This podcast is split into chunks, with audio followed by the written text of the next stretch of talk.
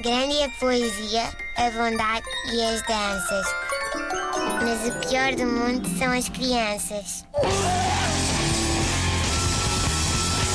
Hoje vamos falar aqui a propósito uh, de um tema enviado pelo nosso ouvinte Hugo Lopes, uh, que escreveu para o Pior do Mundo a dizer uh, o seguinte: Cara Inês, hoje, quando estava sentado no sofá a escutar o podcast do Pior do Mundo, lindo, dei-me conta, de, dei conta de um costume que creio merecer uma dissertação. Eis que estava eu ocupando o meu lugar no sofá, ao lado da minha esposa e no seu colo a nossa imperatriz, uma vénia, Sua Alteza Real, e começam este diálogo. Tem fome? Digo eu. Não, acabou de mamar, diz a mãe. Tem cocó? Sugeriu o Hugo. Deixa ver, diz a mãe. E nisto, vá de levar a criatura e espetar o nariz no rabiosco do bebê. Não cheira. Epá, assim não vais lá, diz o sábio pai, que é o Hugo. Uhum. E está de afocinhar, não pode haver outro verbo para este ato, o nariz dentro dos glúteos da criança no sentido de inalar o hipotético odor. Ah, estás a ver?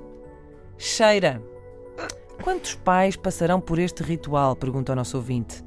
Sim, o mais indicado será retirar a fralda e poder verificar com os olhos. Mas a parentalidade tem destas coisas, ganhamos olhos nos narizes. E por último, atenção que isto não se trata de ser calão, é só uma questão de otimização dos sentidos. Uh, obrigado, Hugo Lopes. Bom, com efeito, Hugo, muito obrigada pelo seu e-mail. Um, isto é um fenómeno muito interessante. Este. Uh, ele é olhos nos, também nos ouvidos, não é? Por exemplo, quando há muito silêncio, eu começo logo a ver paredes assim a, a serem pintadas. Ou crianças com mãos enfiadas em sanitas. É uma coisa que eu vejo logo. vejo logo. Por exemplo, também tenho olhos nas mãos. Só assim se explica que eu consigo acertar com xuxas em bocas que eu não sei bem onde estão. É certo que às vezes estou a tentar enfiar xuxas debaixo de queixos ou em orelhas.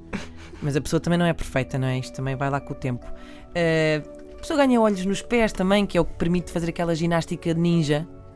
Quem é pai sabe do que eu falo, para entrar e sair de quartos de crianças sem fazer um único ruído. Uh, quando o caso é este que o nosso ouvinte descreve, bom, o que eu concluo, ainda que não tenha sido exatamente aquilo que o Hugo nos disse, mas o que eu concluo é que geralmente as mães não têm grandes problemas de visão no que toca aqui à questão olfativa, tanto se vê bem ao perto como ao longe. É uma visão perfeita que as mães têm. Já os pais, penso que sofrem de uma certa, uma certa miopia olfativa, porque só veem mesmo bem ao perto. Agora, que isto, lá está, é uma questão de otimização dos sentidos, Hugo, é, e que é uma espécie de superpoder, é. Perdem-se muitas noites de sono, mas ganham-se olhos em todo lado. E eu tenho olheiras em todos. Grande é a poesia, a bondade e as danças.